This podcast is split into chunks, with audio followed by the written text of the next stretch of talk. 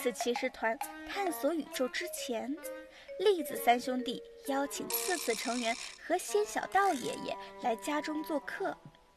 原来是老二煮栗子想吃口热辣爽口的火锅了，三兄弟就决定邀请大家一块儿来吃。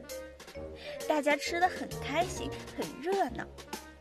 冻栗子提问道：“我们每次都吃烫烫热热的火锅，那宇宙中会不会存在冰冰凉凉的雪锅呢？”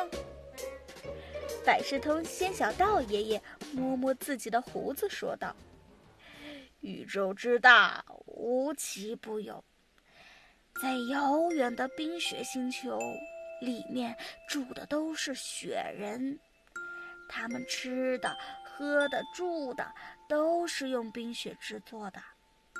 我们都吃火锅，当然了，冰雪星球的雪人们吃的就是雪锅啦。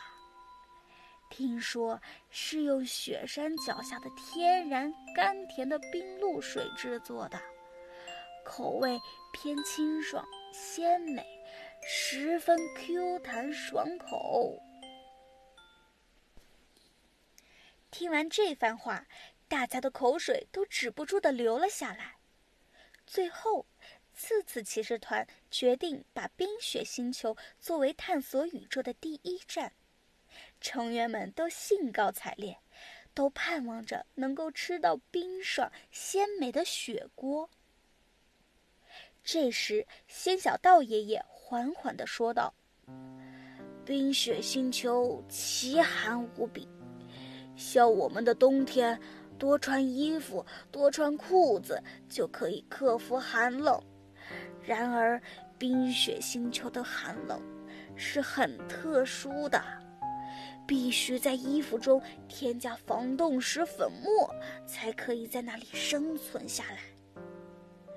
原本防冻石是在彩虹村村长家保存的，但是由于大坏蛋嘟噜噜的侵略，导致彩虹村曾一段时间陷入灰暗。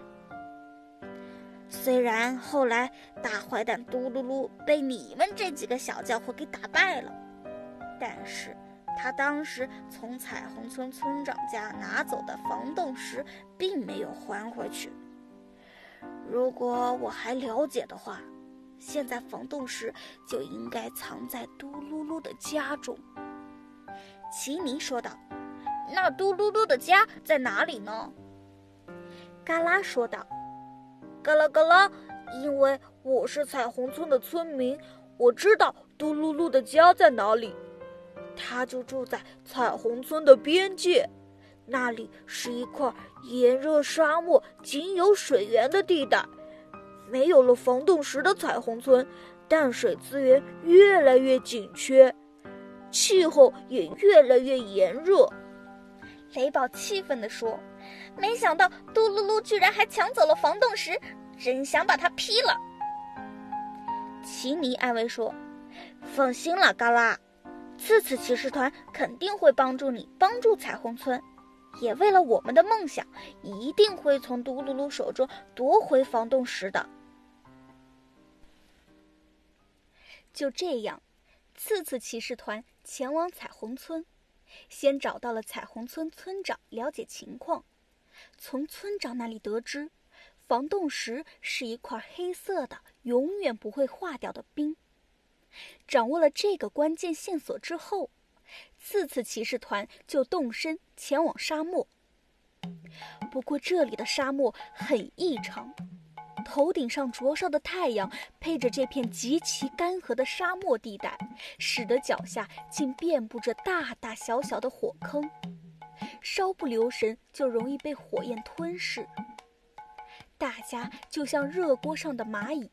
每一步都必须慎之又慎。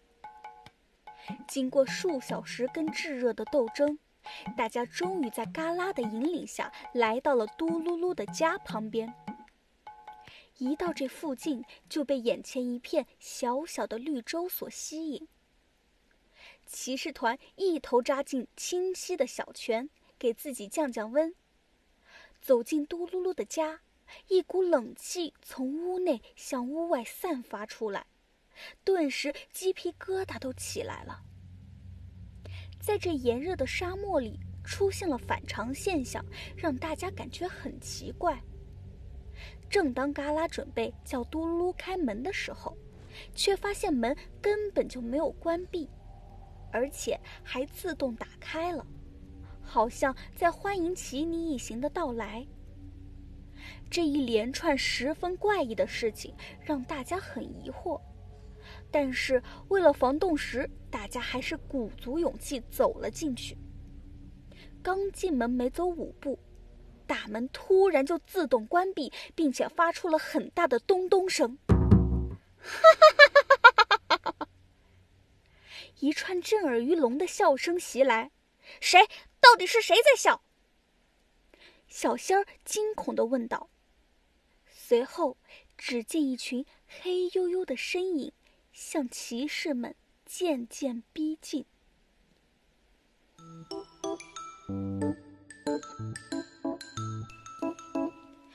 在意的事情接二连三，这群黑影到底是什么？次次骑士团能否克服恐惧，战胜危机？请收听下一集《嘟噜噜的闪亮登场》。